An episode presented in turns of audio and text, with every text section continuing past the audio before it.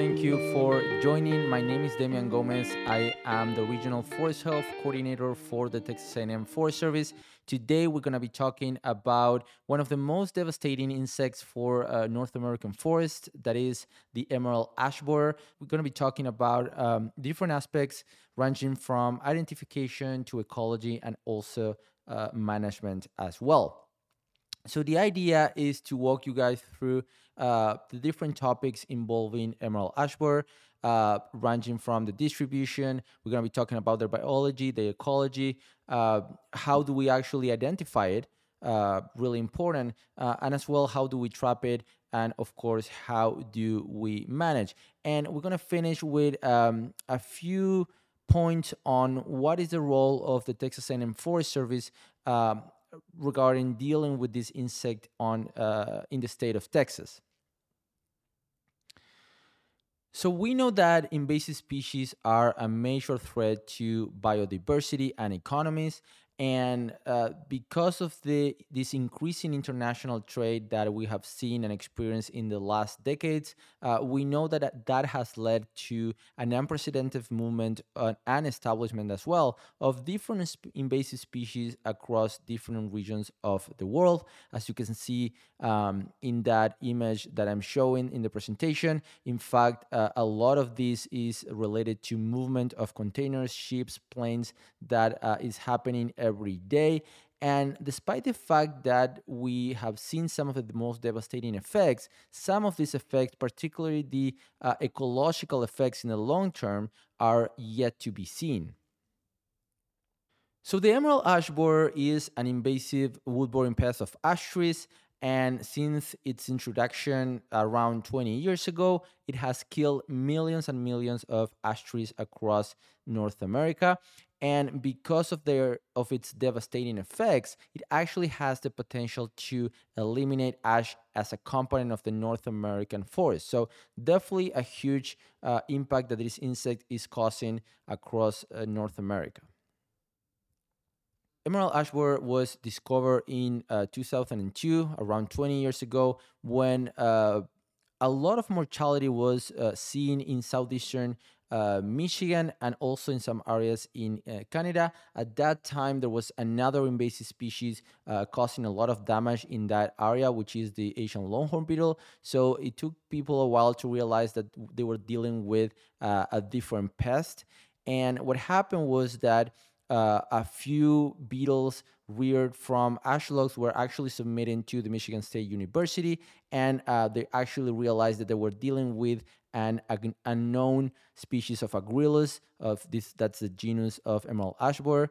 Uh, they were dealing with a new species of Agrilus for uh, North America, and they rapidly realized that uh, they were actually facing something really significant because we now know that that in those areas where the um, in those epicenters of the invasion, uh, they started to see that more than 99% of the trees with more than one inch diameter were actually killed. So it was rapidly creating a lot of impactful, uh, a lot of uh, significant uh, ecological impacts in that uh, region.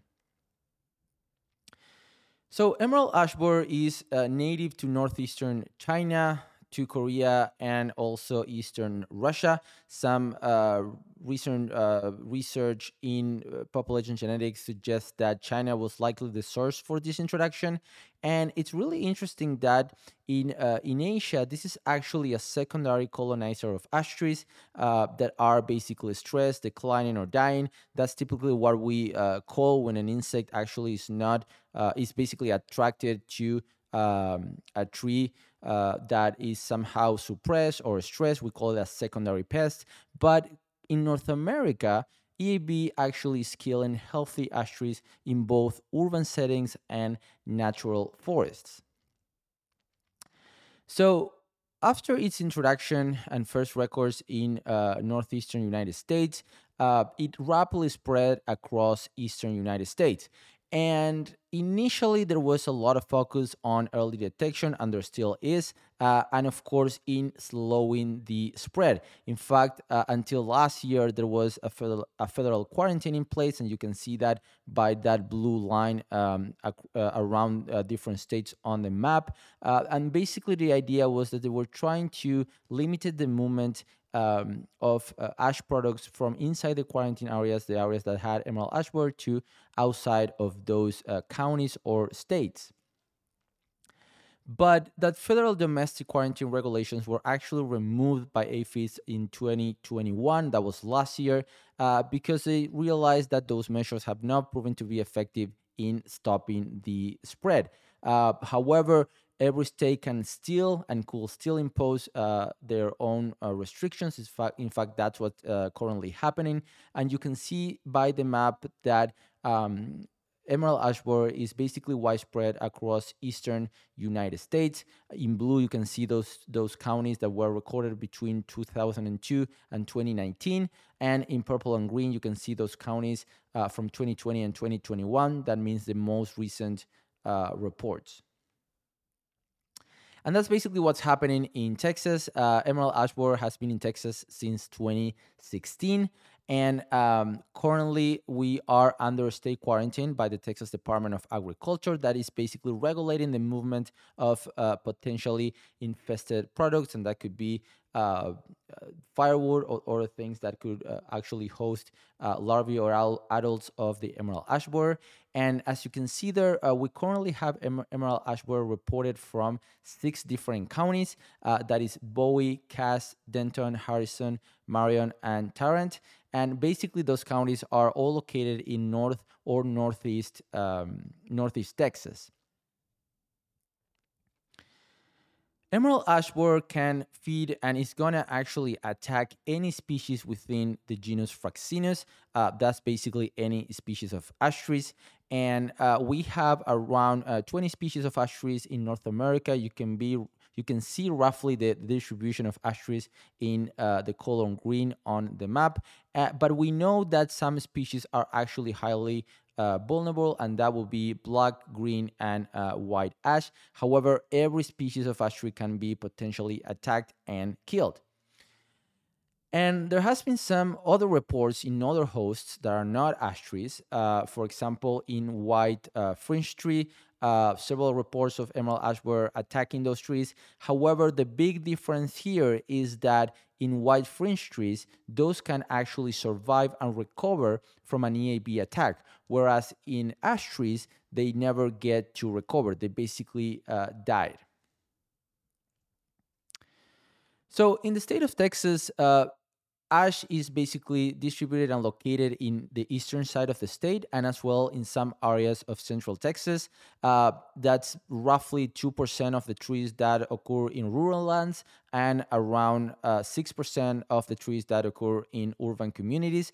And that adds up to millions and millions of trees.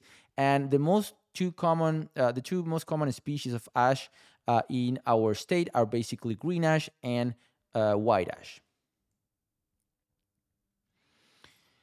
And we already know that emerald ash borer is causing huge impacts uh, not only in, in North America, but in general, but also in the state of Texas. And for, example, when we think about the economic impact that this species is uh, causing, we have to think about different things. For example, we need to think about removal, we need to think about the cost of treatments, of potential property damage, and even in some industries such as nurseries.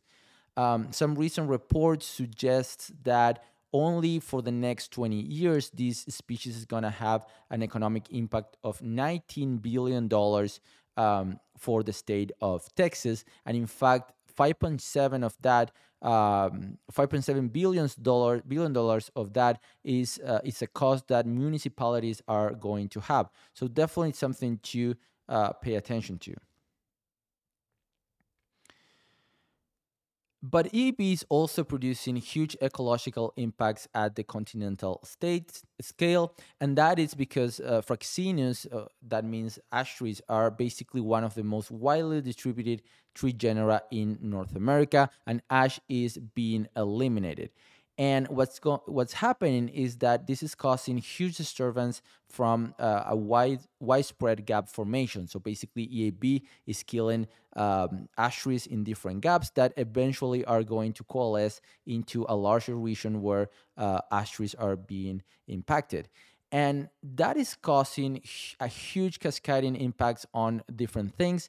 For example, it's impacting forest communities, it's impacting ecological succession, it's uh, producing the growth of invasive plants that now, because ash trees are no longer there, can actually thrive.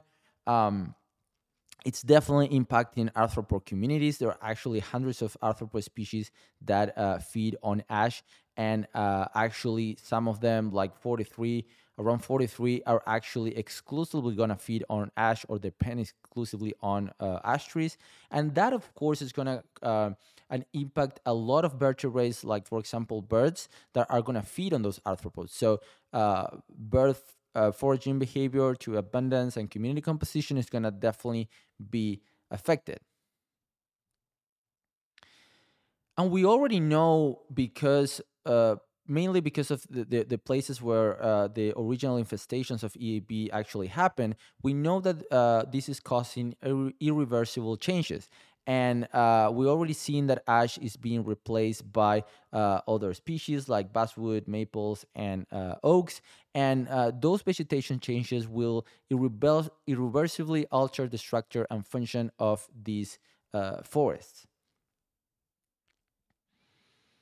And of course, it's also creating huge impacts to communities. We know that uh, trees add thousands of dollars to property values. We know that they decrease uh, cooling costs. We know that they play a major role in storm water capture. Uh, they also reduce levels of uh, different airborne pollutants. Uh, and of course, they have human health benefits and uh, provide a lot of value in terms of aesthetics as well. So we know that this species is causing huge economic and ecological impacts. So we need to really learn how to uh, identify the trees that have been attacked uh, by these species. So we're going to be talking a little bit now about uh, both the the signs of EAB. So basically, uh, those things that are going to tell us that we are dealing with emerald ash borer, but also the symptoms of those trees that have been attacked by emerald ash uh, borer.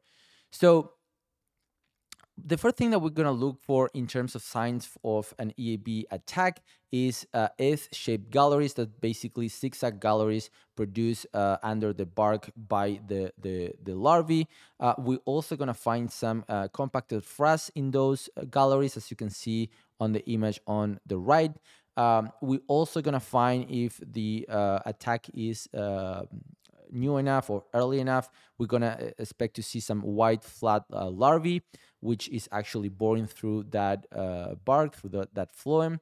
And once the adult is going to emerge, they're going to leave uh, at a particular exit hole that has a, shape of a D. So most wood borers, like longhorn beetles or um, bark beetles, they're going to leave more like an oval or a cylindrical exit hole. But in the case of emerald ash borer, as you can see there in on, on the image, they actually have a D-shaped exit hole. Basically, one side is going to be uh, flat and the other one is going to be like a semicircle or actually curved. And you can see here in these images as well the same uh, zigzag galleries or S-shaped galleries that we were talking about produced by the larvae. And you can tell that those are actually uh, becoming larger as long as the larvae is developing and basically molting into the next instar.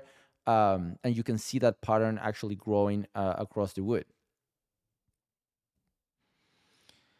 So now let's talk about some of the symptoms that an attack by EAB is actually producing in that tree. So first of all, we expect to see some canopy dieback, uh, and that's going to start by uh, individual branches kind of like dying, or maybe the whole canopy uh, kind of like uh, thinning, like like thinning in uh, of the foliage. Uh, we also are going to expect to see some epicormic epicormic sprouts or epicormic shoots uh, as you can see on the image on the, the top right. Um, we're also going to uh, see some bark splitting, and of course, underneath, you're going to see those S-shaped galleries as well. Uh, and you can also see some branches with loose bark as well. Uh, something that has been uh, pretty consistent in, in many states where EAB uh, has been established for a while is that there's a lot of heavy feeding by woodpeckers, and uh, it's actually causing this pattern called either flecking, bronzing, or even ash blonding, where that you when you look at the bark, it's actually have like different patterns of coloration. It's kind of like more uh, a, a clear color or like a like a blonder or yellowish color when you see the ash tree, and that's basically caused because the, caused by the woodpeckers removing pieces of the bark to feed on the abundant larvae of uh, emerald ash borer. So we know kind of like what signs and symptoms to expect. So let's talk a little bit about its uh, biology. Emerald ash borer is going to complete its life cycle in one or two years. Uh, of course, as every insect, they're going to depend on uh, temperature to um, get to that uh, life cycle. So basically, that emergence from ash trees is going to be after uh, the accumulation of 400 to 500 growing degree days. Uh, that means that for some states like Ohio, that means uh, it could be in early May. For Michigan, it could be mid or late June. Uh, but in Texas, we actually have seen emergencies from April to June, and that kind of like has been varying a little bit uh, between years. We only have three to four years of data uh, in terms of emergence uh, since we started to actually trap, but we've seen a little bit of variation between April to June in terms of uh, emergencies. And once those adults actually emerge, they actually they can live between three to um, six weeks and we have an idea when to expect this uh, activity of uh, flights by Emerald ash borer because uh, we actually have, have an EAB forecast that is run by the National Phenology Network, which is based on published growing degree day uh, thresholds for different species uh, life cycles. And as you can see here on the image, basically each color is going to represent um, a different climatic condition uh, in places where we already have emergencies of EAB, and in other colors we're gonna have we're gonna see where we expect emergencies in the next week or maybe in two or three weeks uh, from now, depending on what has been the, the, the, the climatic conditions in that region in the last couple weeks.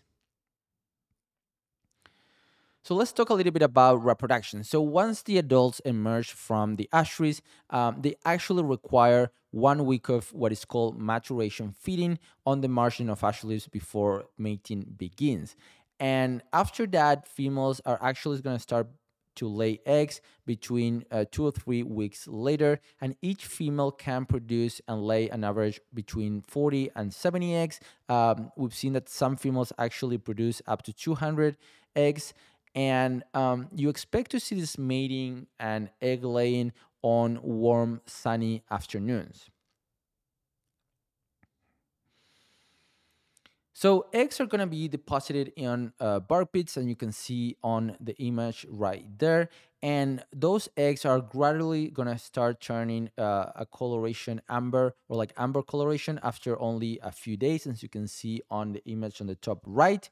Um, and after that, eggs are going to hatch after two to three weeks, and larvae are going to start boring through the bark and start feeding on the phloem or the cambium, basically the vascular tissue of the tree, uh, and start basically growing and uh, molting into the next instar.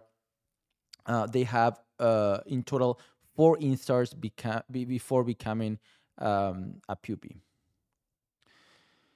So the way larval feeding occurs is that they're going to feed in these particular S-shaped galleries during the early stages of colonization. Uh, this is pretty common uh, and really easy to see at the beginning, but uh, once the tree has been overcome by a lot of larvae, it's really hard to tell apart the different uh, galleries and actually tell in this kind of like zigzag S-shaped uh, pattern. And larvae are going to feed until the weather gets really cold during the fall. And that's when mature fourth instar larvae are actually going to excavate what is called a pupal chamber. So basically, it's like a little depression. You can see that in the picture with the knife, um, where the emerald ash borer larvae goes inside and they fold into what is called an overwintering J-shaped larvae. And you can see that on the image in the top, in the bottom left. And during winter and spring, that J-shaped uh, larvae is actually going to shorten into a prepupae and then it's going to shed uh, their cuticle and became a, na- a, naked pupae, a regular pupae, as you can see in the bottom uh, right.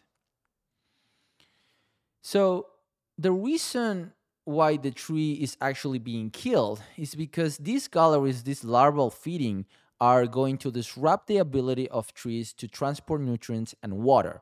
And eventually, that is going to girdle uh, both branches and the trunk. And depending on how much phloem do we have, uh, that actually is going to determine how much, how many EABs can be um, develop in and emerge from those trees. So roughly, we know that approximately 100 EAB adults can emerge from uh, one square meter or 10 square feet uh, of phloem uh, in trees that are larger than 13 centimeters uh, in diameter. Uh, for trees that are a little bit smaller than that, we expect around uh, 70 EAB adults um, per square meter. And after we have between 25 and 35 adults per square meter in those trees, we actually going to start to seeing some of those uh, symptoms that we were describing early on. Uh, basically, observing canopy dieback uh, that becomes really ap- apparent um, in those in those attack trees. And it's also important to recognize. It's also important to recognize that in those ash trees that are actually stressed either by girdling or high larval densities or maybe other mechanical insure, insures or even like uh, pruning uh, almost every eab that's that is being underdeveloped is going to develop into an adult so it's not the same when a tree is actually stressed compared to a tree that is actually uh, pretty pretty healthy so once the eab starts to emerge, they are going to disperse. And they have something called stratified dispersal when uh, where uh, infestations are going to expand over relatively short distances through flying adults, but also they're going to create satellite populations created um, with long distance dispersal. And that's mostly uh, people actually taking either firewood or some uh, other uh, or maybe like ash logs or or ash material from one side to another. Uh, if you actually remember that initial map that I was showing uh, with the distribution, you can see that Colorado is actually one of the places, uh, and the Denver area is one of the places that is kind of like isolated from the rest of the um, EAB spread, and that's most li- more, more likely that was caused by uh, an individual transport of contaminated or infested uh, ash material that had EAB uh, inside. So these uh, satellite populations are eventually going to grow and coalesce with each other, increasing the uh, the spread the the spread as we as we just mentioned. So we know that mated females are actually really, really strong flyers. They can fly up to one mile in one day, and uh, they can actually fly around six miles in their uh, lifespan. And um, dispersal is usually around 100 meters, and that's uh, around 330 uh, feet. Uh, but in some cases, they can disperse uh, much more than that, around 700 meters or 2,500 feet. But what is really typical is that in new sites, it's common that dispersal is around uh, 100 meters. It's only going to be one block away, basically. And also, those pioneer progenies can actually take to uh, two years to develop. So uh, typically, when we're seeing a new uh, spot of infestation or a new region or a new neighborhood that is being attacked, uh, typically that progeny is going to take a little bit longer, and they're not going to disperse that much at the beginning. And that is the reason why new infestations can actually be really difficult to detect. Uh, in fact, there's something called a lag phase between the establishment and uh, the tree actually showing symptoms uh, because those symptoms may not appear for several years. So basically trees are going to die after either three to five years of the infestation. And uh, you can see here on this table that uh, it actually can take a while. This was actually made for uh, northern states uh, so it's not necessarily um, really accurate for texas but uh, definitely it's going to be really close to this. So what we're seeing here is that in the first year we expect to see no uh, symptoms at all uh, in the second year, we can see some woodpecking or uh, activity of some woodpeckers trying to remove pieces of the bark to feed on the larvae.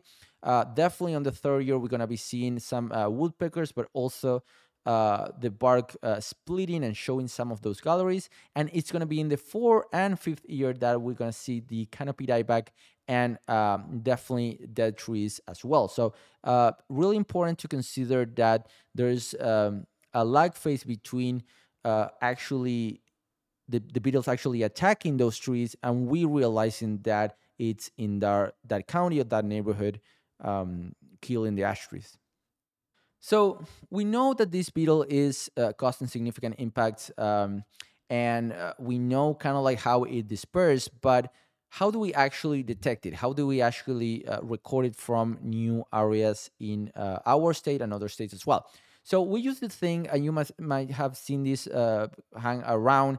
Uh, these uh, purple traps, uh, there are sticky traps, and we use them to detect new infestations, and that allow us to rapidly implement uh, management measures to basically um, slow the spread or keep that uh, population down. So again, this is going to help us to prevent or slow the spread in that particular area or region. And it also is really helpful to identify locations that are uh, best suited for biological control releases. And we're going to be talking a little bit more about that uh, later in the presentation.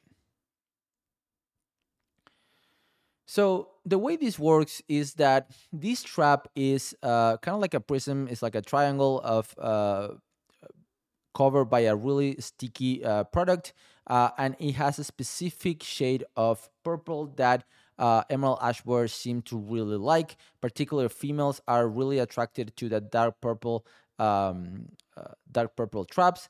Uh, and all of these traps that you can see here, and uh, we have some uh, light green sticky traps. We have some multifunnel green traps and have we have double decker traps and all of those actually uh, kind of work but um, the, the, the purple traps are really good to uh, to detect uh, emerald ash borers in sites with very low infestation levels.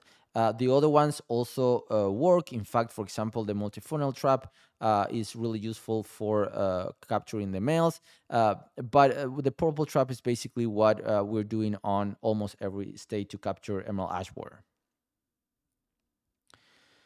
But we also use a chemical compound that is hung in the middle of that um, purple sticky trap, uh, which is uh, an uh, leaf alcohol called Z3-hexenol. This is a chemical that is found in the uh, volatiles of from uh, ash leaves and basically help us to guide the beetles uh, and, and, and, and make them believe that this is basically an ash tree. So it kind of like looks good with that uh, purple color, uh, but also it smells like an ash tree. So this chemical is actually a really short distance chemical. It's really good within 100 feet or 30 meters, uh, but it's not going to pull beetles into an area. It's only for detection purposes. So it's not going to increase populations just because we have one of these traps in a particular area. And in the recent uh, years, there has been some research, research actually finding some additional chemicals that uh, are important for uh, attraction of emerald ash borer. In fact, it, there are a few uh, contact pheromones and female-produced sexual pheromones have been described, like uh, like lactone, and um, those are slowly being introduced in some of the uh, monitoring programs across the United States. So let's talk a little bit about EAB identification. So um, EAB is part of a beetle family called the Buprestids. Uh, those are also called jewel beetles, and you can see in the image that they're all kind of like this emerald green-ish color or uh, brown, but all kind of like shiny with bright colors. And it's actually uh, in the Buprestid, we have 43, uh, 53 different genera in the, the in North America.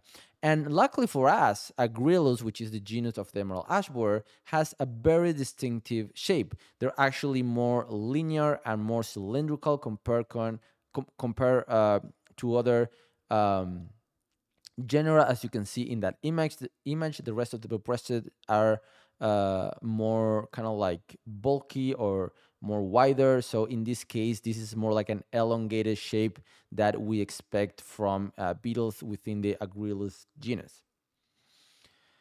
So the larvae has a few uh, distinct characteristics. Uh, first of all, is creamy white coloration and uh, it's also dorsoventrally flattened. So compared to the typical wood borers like longhorn beetles or bark beetles, those are going to be more cylindrical. Uh, in this case, we're looking for a very flat um, larvae.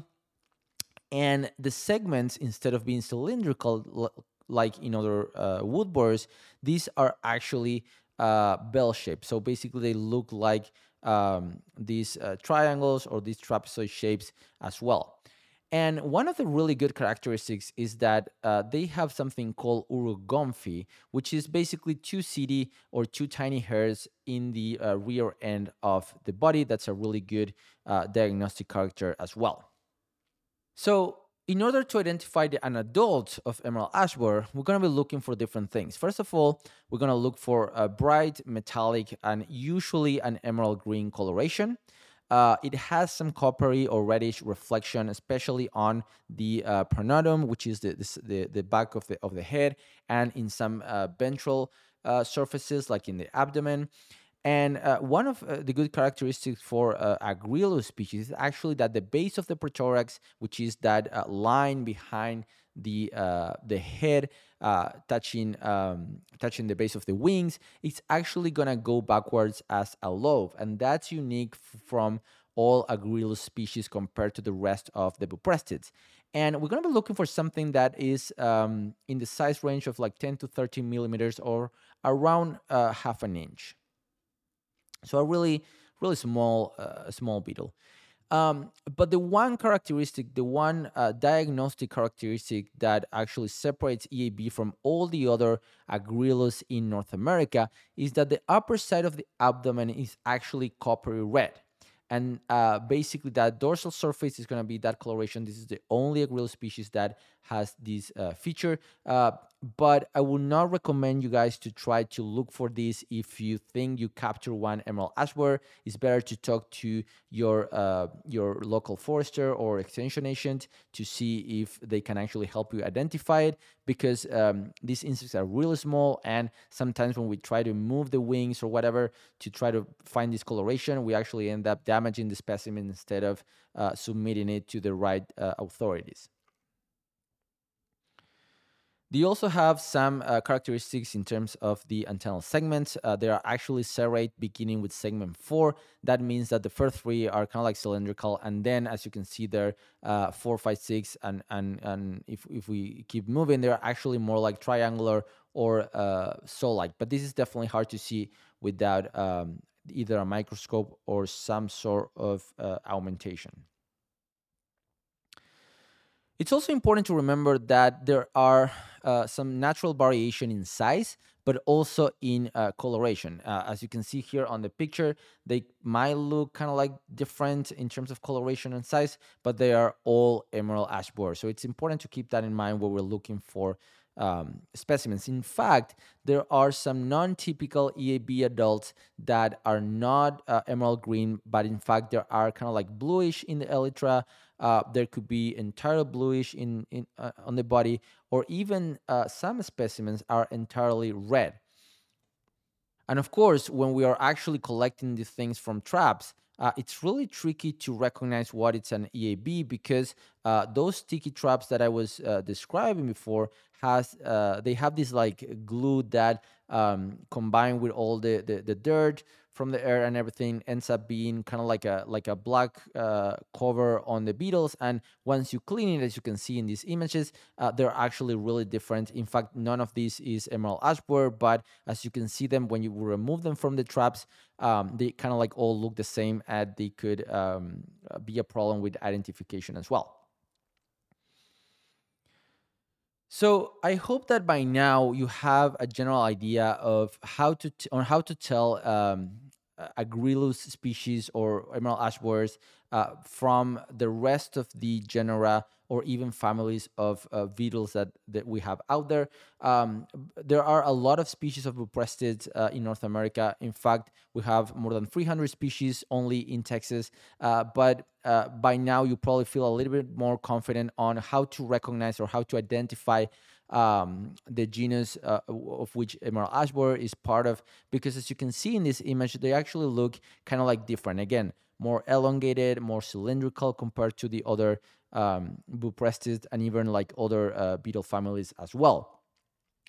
However, the tricky part is how to recognize emerald ash borer from other Agrilus that might occur in Texas. So, for example, we know that we have uh, around 87 species of Agrilus in Texas, and some of them might be really similar. So, we're going to be looking uh, a little bit about uh, their size, sometimes the coloration, but definitely some uh, all the other characteristics and features that we were um, describing. So uh, we can confirm that this is actually emerald ash borer and not one of the uh, common or native emerald uh, uh, common uh, Agrilus species that occur in North America. But the fact that EAB attack attacks ash trees is not the only issue we have. Uh, in fact, uh, in a recent paper uh, last year in 2021, um, this group from the University of uh, Minnesota described uh, a, a, huge fungal community associated with EAB uh, larval gallery. So basically, we're looking for trees that were killed by emerald ash borer and um, isolating all the fungi from those trees. And they actually found a lot of canker pathogens. Uh, they found uh, wood decay fungi and also entomopathogenic fungi as well. And they found at least seven species of fungi that has been isolated from uh, EAB infested trees that have the potential to uh, cause uh, different types of uh, cankers on those branches branches or in the trunk. Uh, but I would like to talk a little bit about uh, the decay fungi that uh, is typically associated with uh, uh, trees attacked by emerald ash borer as well. So in the last couple uh, decades, in the last couple years, in some states there has been an unusual number of reports um, of like EAB ash tree work related incidents, both by homeowners and professional arborists. And uh, basically, what they're describing is uh, that those trees have more decay than expected for the observed uh, dieback. So basically, uh, these trees that basically are starting to show some dieback in some branches, maybe some thinning on the crown, they're already with uh, advanced decay in some part of the um, of the tree. So there was a really interesting paper coming out uh, some time ago uh, looking exactly at that, basically the effects of emerald ash borer infestation on the structure and material properties of uh, ash trees. And they did this basically um, studying the static loading of branches, but also doing some uh, resistant drill assessments. And what they found is actually really, really interesting. So first of all, those trees that um, were attacked and killed by emerald ash borer had actually a lower moisture content and they were more subject to cracking. And of course, that means that uh, wood integrity is actually compromised. The second thing they found is that those trees are uh, prone to have branch failure at the union as well. And when they were looking to these uh, resistant this resistant uh, to drilling experiments, they actually found variation in the integrity of the wood at different heights of the stem, particularly comparing the base of the tree to uh, breast height. So basically, there was a lot of material degradation with advanced EAB infestation. So some of the key conclusions of these uh, EAB infested trees is that uh, ash trees are actually compromised as early as two years after the initial infestation, with uh, some basal decline that may occur with advancing um, EADB and larval uh, feeding. And branch failure is also common at the union, with that failure uh, occurring because of uh, wind damage or ice and snow loading, or even uh, activities that professional arborists are conducting. Um, commonly, things like climbing and uh, rigging as well. So, what do we do if we're actually facing some of these uh, recently killed trees by emerald ash? So, first of all, if you're a professional arborist or uh, working with municipalities dealing with this type of tree, uh, the first thing is that timely removal is absolutely essential. We want we also want to avoid climbing whenever uh, possible, and even those trees that have been treated uh, need to be properly evaluated for signs of decay uh, because we really don't know at what stage were those trees actually treated. So basically, the message here is that we want to minimize exposure to risk as much as possible. And uh, as a professional arborist or as a, a, tree professional, you want to have a work plan in place. Uh, if climbing uh, is uh, uh, an option that you have to face, well, maybe you want to uh, try to get a tying point in another nearby tree that will help you for additional support. Um, maybe you can fold that tree from from the base but of course uh, in urban environments that's a little bit more uh, difficult. And of course if we're dealing with decay wood that's also an additional risk to have in mind. So uh, basically, there are uh, different labs working uh, with this topic. In fact, uh, some collaborators from the University of Minnesota uh, in the Department of Plant Pathology, they are exactly studying uh, the EAB associated fungi and they studying all the decay fungi that has been associated with uh, both EAB adults and uh, their galleries. They um, are basically trying to identify aggressive pioneer decomposers to try to understand uh, the rapid uh, loss of structural strength. So hopefully, we're gonna have some uh, exciting news and uh, exciting results in um, in the upcoming years related to what are those uh, decomposers that are affecting the uh, the ash trees. So we understand now that uh, EAB is definitely a threat. It is causing huge impacts. Uh, we understand how to trap it, how to identify it, but uh, we're going to talk a, a, little bit about how to actually manage it. And all the different strategies that I'm going to mention, and, and some of them are actually listed here, um, are going to have to do with two different things. The first one is going to be trying to uh, be proactive to uh, basically slow the uh, spread and even be prepared to an infestation to occur. But also, we want to have good mitigation strategies for when the beetle actually arrives and we have to deal with it. So, we're going to go through things uh, such as uh, slowing the spread, uh, but also dealing with removal, insecticides, and even biological control as well. So the first point here is that we want to slow the spread as much as possible. Um, we know that movement of uh, ash nursery trees, firewood, and other ash products are absolutely a risk. That is why we have a state quarantine uh, for some of those counties where EAB has been uh, reported. Uh, because those movements are the ones that are going to allow EB to reach new areas and create those satellite populations that uh, eventually are going to coalesce into largest areas of, of, of, of, of damage. So, uh, of course, we are aware of all the uh, Done with fire, Firewood campaigns. And uh, the first thing would be to definitely buy and use firewood locally. We don't want to transport uh, firewood, particularly if it's from um, ash trees, because of that uh, specific uh, reason. The second thing that we need to consider is uh, actually uh, tree removal. So, because we know that trees and ash trees that have been uh, under a lot of stress can actually house more EABs uh, to get to develop to final stage. If we have poor condition ash trees, we want to actually remove them if we are in an area where uh, EAB can actually attack those trees.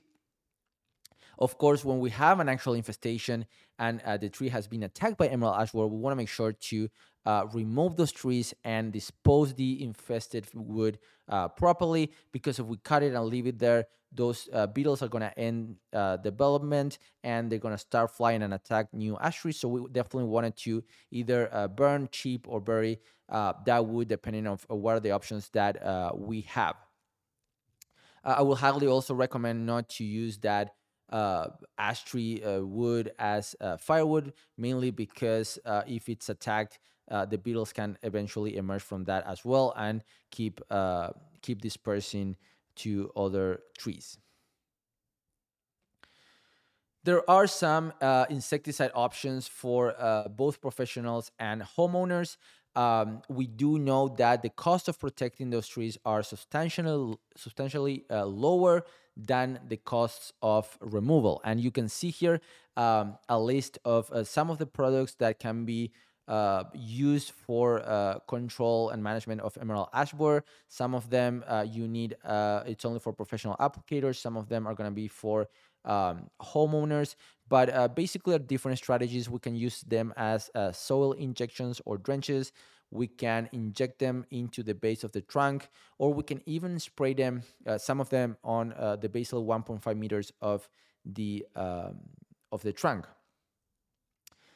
And the, the one that actually works uh, really, really well is uh, using these products as systemic injections um, uh, using emamectin benzoate.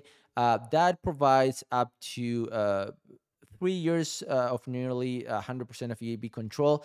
Um, and, and, let me say that three years is kind of like ideal situation where the the injection actually uh, worked amazing and you know the, the, the uptake of the product was uh, perfect.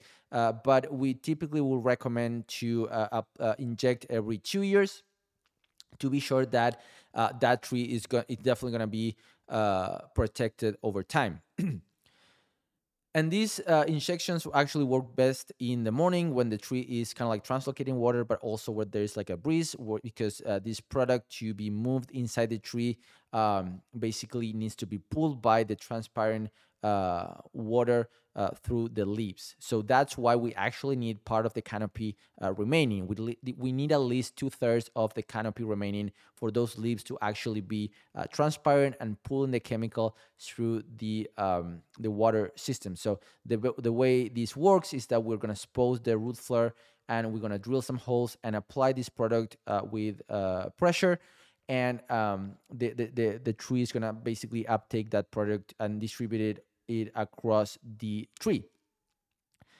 And basically we recommend application of uh, and injecting those trees when EAB has been reported for uh, from uh, 15 miles from a, a, known spot. So basically, if you are um, a, a, a, homeowner and uh, EAB has been recorded uh, less than 15 miles uh, from your from your location, you want to make sure to apply this product to protect those high quality ash trees that you have in your um, in your property. And this product can actually be applied not only to protect the trees that have not yet been applied, but uh, it can also be used to um, kill the beetles that are already attacking uh, ash trees.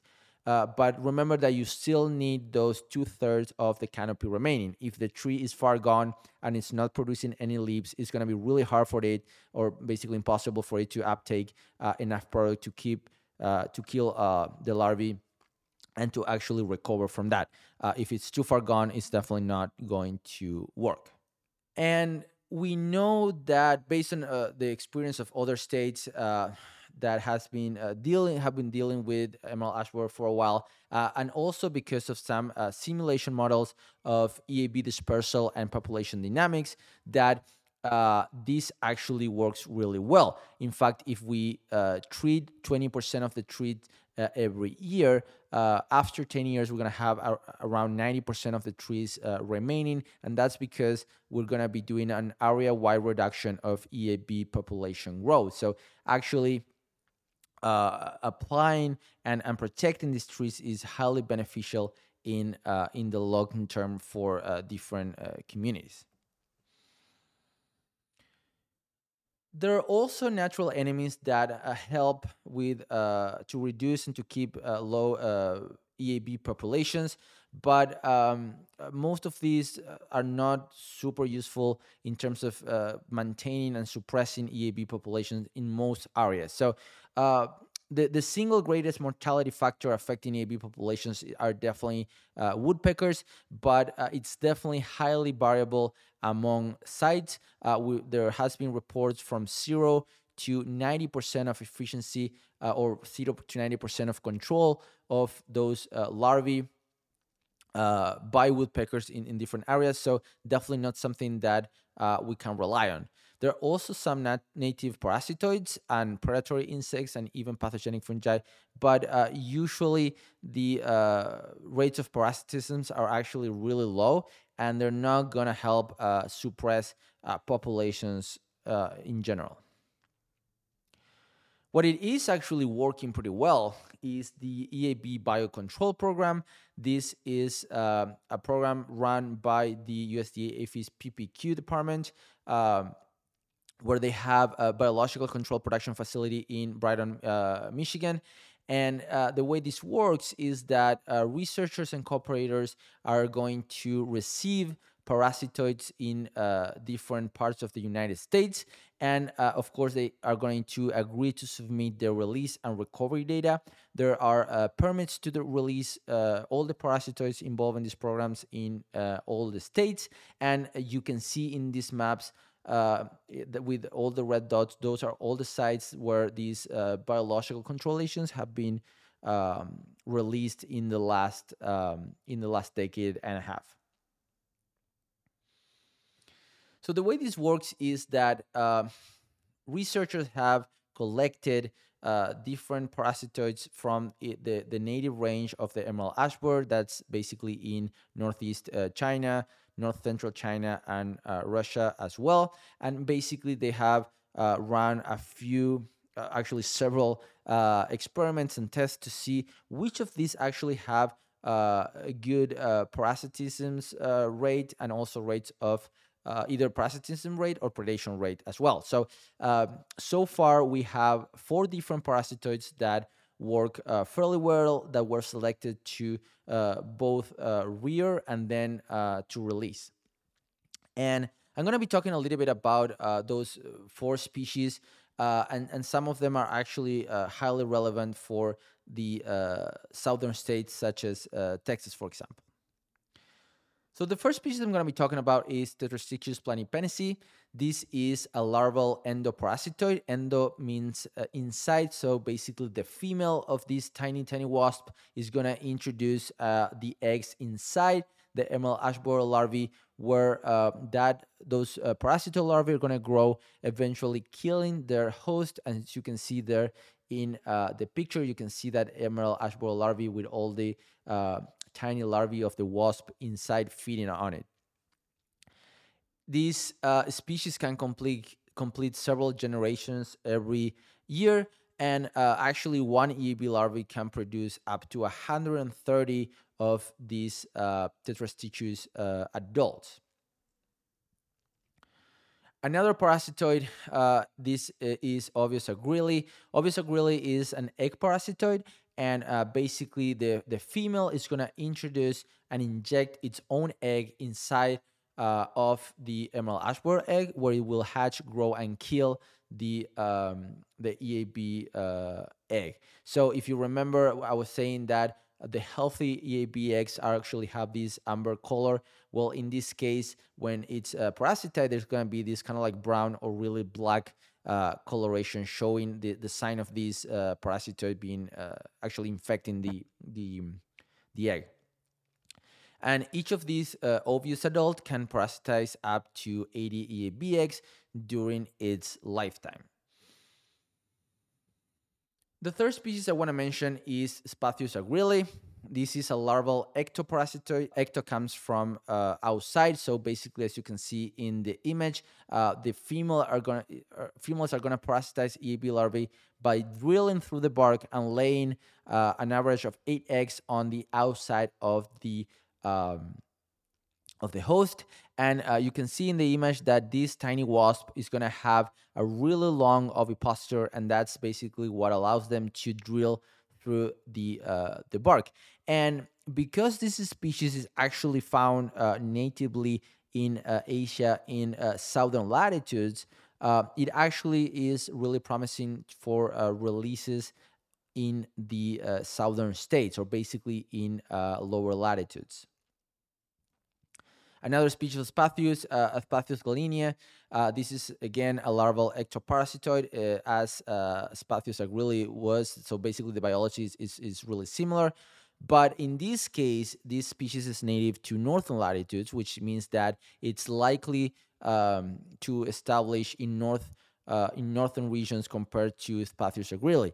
And this has a really long ovipositor, allowing it to parasitize um, EAB larvae in large diameter ash trees. So basically around 23 inches of up to 23 inches of um, DBH. So in many regions of the United States, these uh, biocontrol agents have have been recovered one year after their uh, release. In fact, uh, these two species, Oobius agrili and Tetrastichus planipennisi, are uh, consistently recovered uh, two or more years after they last release.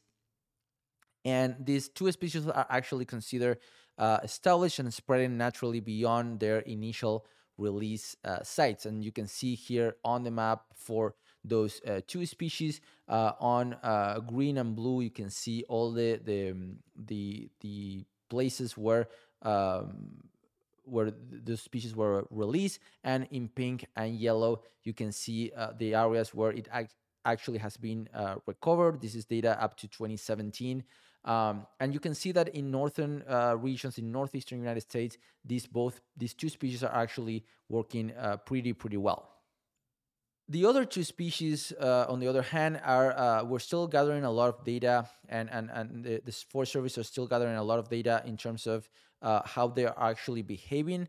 Um, we know that uh, some of these pathogens are actually working pretty well, uh, particularly in northern latitudes, but uh, releases have not been really successful in some other regions of the United States. But we do know that these parasitoids are actually working. In fact, um, the average densities of live EAB larvae have declined around 76% from 2015 to 2020 in uh, some areas of the United States. And that pest uh, density reduction was driven primarily by uh, the significant increase uh, in parasitism rates by uh, Spathius galinae. That is the, the, species. The species, if you remember, that was uh, highly successful in northeastern latitudes in North America. And it's important to recognize here that this is helping to suppress EB populations to low densities and basically allowing the surviving trees to recover. And that is actually really, really key. Because we know that biological control is, is now the primary management tool that uh, is going to help us to uh, suppress EB densities in forest ecosystems. So, uh, you know, we this is a great tool for uh, in the long term for uh, for forest settings, whereas systemic insecticides are actually available and are going to help us to protect those high valuable.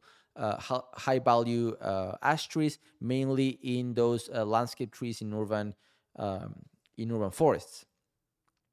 It's also important to recognize that uh, it can take up to several years to recover these uh, different parasitoids. Some states have actually reported things between five and 10 years to actually uh, have uh, proper recoveries of these parasitoids after the releases. And uh, we already know that different regions are going to need different parasitoids. So uh, these are the four that we are currently using in the United States. Um, but definitely, depending on which region you are, we're going to need different parasitoids to be released. And when we think about you know southern states, definitely Spathius agrili. Uh, it's going to be it, it is already found uh, periodically at some southern uh, release sites, but we are still on the early stages of release in the south. So that means that we need to gather uh, a, a, lot more of information in order to um, to understand how this uh, this species is actually behaving and if it's actually suppressing or uh, helping us to to manage EAB populations. So the situation in Texas is that we are still not uh, up to uh, this date. This is uh, re- being recorded in um, early 2022. We're still not releasing parasitoids uh, in the state of Texas. Uh, the reason is that we in order for, for it to be released of these parasitoids, we should they do those should be released in sites where they have the highest probability of establishment.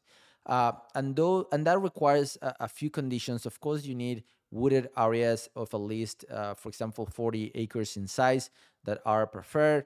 Um, ash corridors connecting the release sites to other wooded areas are also required. Uh, at least 25% of those trees uh, should be uh, ash. Uh, and you also need low to moderate EAB population densities. So we're still have not reached to the point where we have all of these conditions, these ideal conditions for the uh, parasitoids to successfully uh, establish in these regions and um, actually uh, could help to uh, suppress the population. So, uh, and we're also still learning about uh, things like cold tolerance and efficacy of those biological control agents in um, southern regions. There has been some releases in states like Louisiana, but we're still learning from uh, their experience to see what would be the ideal condition for us to uh, release and what species actually to be um, used in Texas. There are also other strategies um, that uh, could be used. Uh, of course, as, as tree professionals, we also wanted to suggest always uh, diversity planning. Uh, the more diverse our forest or our property is, that is definitely going to be more prepared, uh, more resistant, and more resilient to um, different uh, emerging threats that we are facing. of course, harvest, harvesting ash trees for timber could be uh, or as a local source of firewood could definitely provide economic benefits to landowner but that's going to be more uh, for settings uh, in east texas for example but uh, not necessarily applicable to certain areas in, in central texas. Um, and we can also think uh, about different strategies like using even trap trees. So for example uh, it had there has been a, a few experiments showing that you can girdle an ash tree and destroy that uh, before those emerald ash borer actually uh, emerge from the tree. So that could be an option for uh, some settings to kind of like maintain the EAB populations in that area uh, kind of low. So I would also like to to briefly comment on uh, what is the role of the Texas A&M Forest Service in um, basically dealing with emerald ash borer in the state of Texas. So uh, these are some of the things that we actively participate in. Uh, we are uh, helping with the state monitoring to basically um, study the uh, dispersal of the emerald ash borer. Uh, we also develop an EAB preparedness plan targeting uh, different communities, and we're going to be talking a little bit about that soon. Um, of course, we conduct a lot of extension and outreach activities to inform the public and um, on what are the risks and how to deal with uh, these pests. And of course, we uh, try to do as many collaborative efforts uh, with different uh, companies and research institutions to um, kind of like answer some of the questions for uh, southern states. Um, in terms of uh, ideal conditions for management, or even at some point working in in biological control releases. So the first thing to mention is that uh, we participate in a partnership with the USDA APHIS, uh, U.S. Forest Service, uh, Forest Health Protection, and the Texas Parks and uh, Wildlife, uh, basically doing the, the, state survey for emerald ash borer, uh, where every year we hang uh, around 500 purple panel traps across uh, Texas. You can see that on the map. Do, uh, don't worry about the different colors, uh, but basically each of those dots are um, are showing where one of those traps is uh, located. Of course, we have uh, a huge focus on Eastern Texas. That's where most of our ash resources are, but also um, in areas in Central Texas throughout that I-35 corridor uh, to keep an eye on the spread on that region. And more recently, we actually start putting sub traps out uh, out west in West Texas uh, next to near El Paso, and that's because uh, we have had reports of emerald ash borer in uh, sites like Colorado, and it could potentially spread south from there as well. And every uh, every year, basically, TFS uh, foresters are going to install and service those uh, traps. Usually, um, the trapping occurs during the uh, spring. In fact, uh, we are actually in the first week of, of, of March right now. This is where uh, when the traps are being deployed. So we're gonna hang those those traps in the in the crowns of ash trees, and after two months, we're gonna replace the lure and leave them an, an extra two months. So in total, uh, four months of those traps being deployed in order to track that uh, dispersal in the state of Texas. We also have worked on an EAB preparedness plan that was developed developed some years ago by the uh, Texas A&M Forest Service Urban and Community um, Forestry Program. And basically, these preparedness plan enable communities to address public and private needs. Um, so once EAB is actually established in the different communities, these are going to have to deal with tough economic, environmental, legal, and social issues. So planning in advance is going to allow us to better uh, be prepared to minimize the severity of uh, the different impacts that we have discussed. If you do not have one of these um, preparedness plan as a municipality you can definitely re- uh, request them from uh, the texas a forest service. There are pdf and uh, printed versions as well. So basically the objective of this plan is to reduce the financial costs to manage eab but also reduce tree canopy cover losses severity of damage and uh, maintain community forest health safety and uh, benefits. So it has different um, parts inside this this plan. Uh, first of all, basically how to uh, understand uh, how much ash trees there are actually in the community, which are the forest resources in those communities. Basically, evaluate how much ash trees do you have. Um, then it actually touches on uh, how to manage and what are the different ma- management options for emerald ash borer, and which uh, most of which we actually cover today in this presentation. It's also going to have some tips on how to survey for EAB. So basically, how to recognize those signs and uh, symptoms, as you can see there. Uh, basically, going through the, those uh, D-shaped emergent holes, uh, that crown dieback, that S-shaped glaber galleries, all of the all of the different things that are gonna help us to recognize what trees have been killed by um, emerald ash borer. And uh, finally, it's gonna touch a little bit on uh, different reforestation strategies for uh, communities. Basically, what trees can be used to replace um, the lost trees by emerald ash borer. So, and, and we're, we're gonna start like finishing uh, the presentation with with a few um, general ideas. And basically, when we're talking about management options, um, we know that those should be integrated into site specific strategies. So not two neighborhoods or not two counties are going to be the same. So the distribution, abundance, and condition of those ash trees are definitely going to uh, change how impactful EAB can be in those different communities.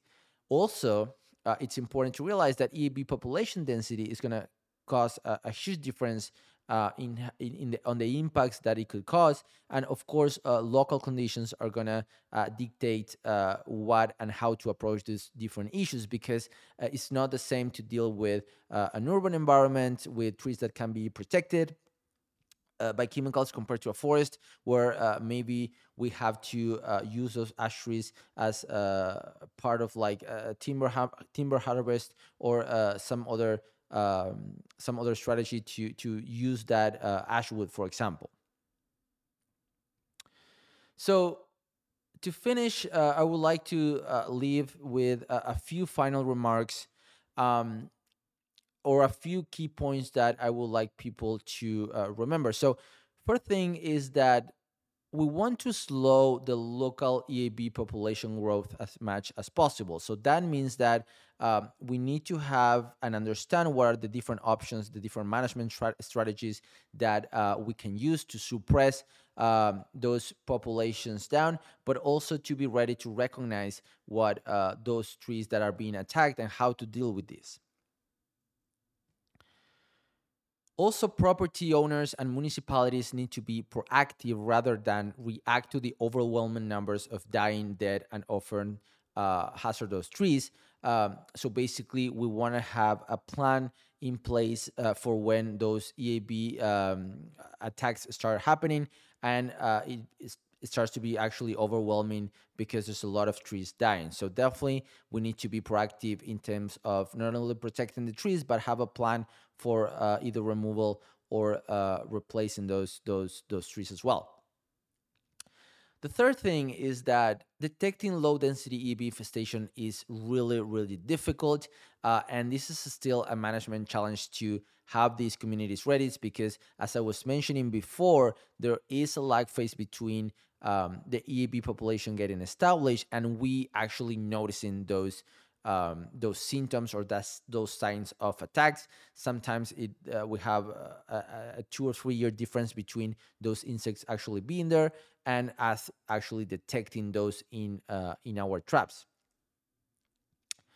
Fortunately, we have some uh, management tools uh, and things like systemic insecticides are really good options for uh, urban and residential areas, whereas um, in forest settings, uh, biological control is uh, definitely being uh, a really promising tool in the long term to kind of like suppress those uh, EAB populations and let the survival trees uh, actually recover. Hopefully, by now, you have learned a lot about emerald ash borer and uh, not only their biology, ecology, and understand how we trap it and how you can potentially um, manage it. Uh, but the idea here again is that uh, we want to be able to recognize those early uh, signs of attack, those those symptoms of attack, in order to proactively manage uh, emerald ash borer in those communities. So uh, thank you very much for uh, listening. This is uh, I'm gonna leave here some of my uh, contact information in case you have any additional questions.